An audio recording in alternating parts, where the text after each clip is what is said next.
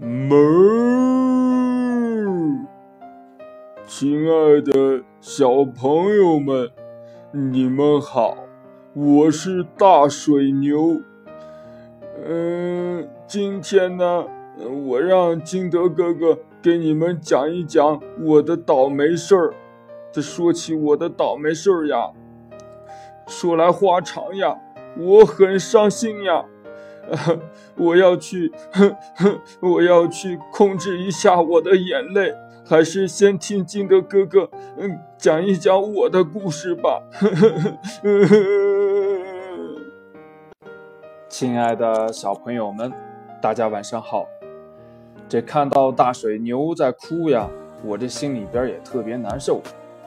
嗯，为什么大水牛会哭呢？我现在呀，就给你们讲一讲。他的倒霉事儿，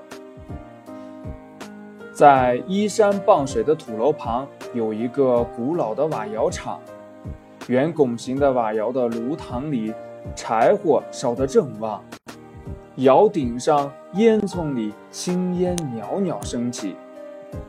瓦窑旁的木桩上拴着一头膘肥体壮的水牛，地上撒了一小堆青草。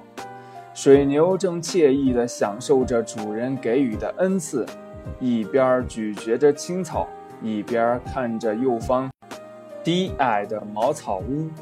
屋里主人正在做着泥瓦。这时候，飞来了一只乌鸦，轻轻地落在牛背上。哞！水牛欢快地对乌鸦说：“乌鸦老弟呀！”你来的正好，我刚帮主人踩好一大坨的黄粘土，正累着呢。你快来帮我按摩按摩，捉捉虱子吧。这乌鸦一边啄食，一边呱呱说着：“水牛哥哥，我每天都看着你被主人蒙上眼睛，不停地在那个泥塘里打转踩泥，确实够苦够累的。”这样单调的生活，你不觉得无聊吗？水牛无奈地说：“唉，没办法，要是我不踩泥不转圈儿，就会遭到主人无情的鞭打。这不，你看我的背上还清晰地留着鞭打的痕迹呢。”水牛说着说着，眼泪都快流出来了。是啊，你的主人真卑鄙，太可恶了。乌鸦同情地说：“难道你就甘心一辈子在这个泥塘里打转踩泥？”当然不甘喽。可是，唉，乌鸦老弟呀，你每天飞来飞去的，见多识广，要不？你说我该怎么办呢？水牛眼里充满羡慕地说。乌鸦得意地说：“是啊，你看我多么自在自由啊，想去哪儿就去哪儿。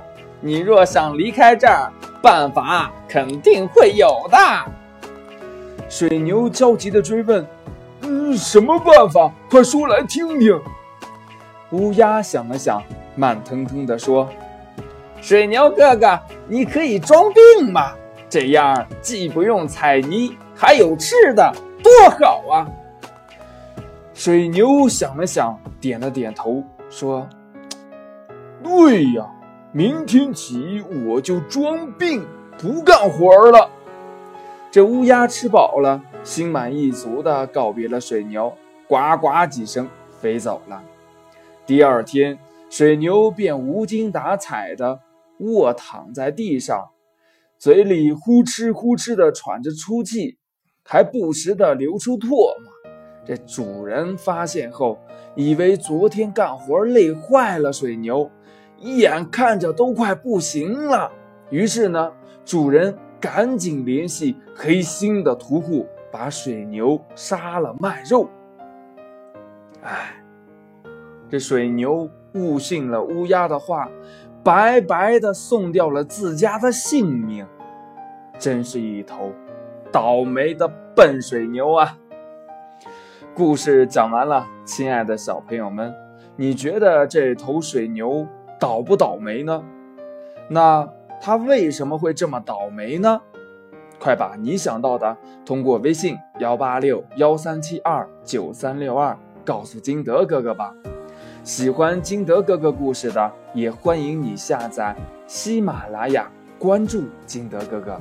亲爱的小朋友们，今天的故事就到这里，我们明天见，拜拜。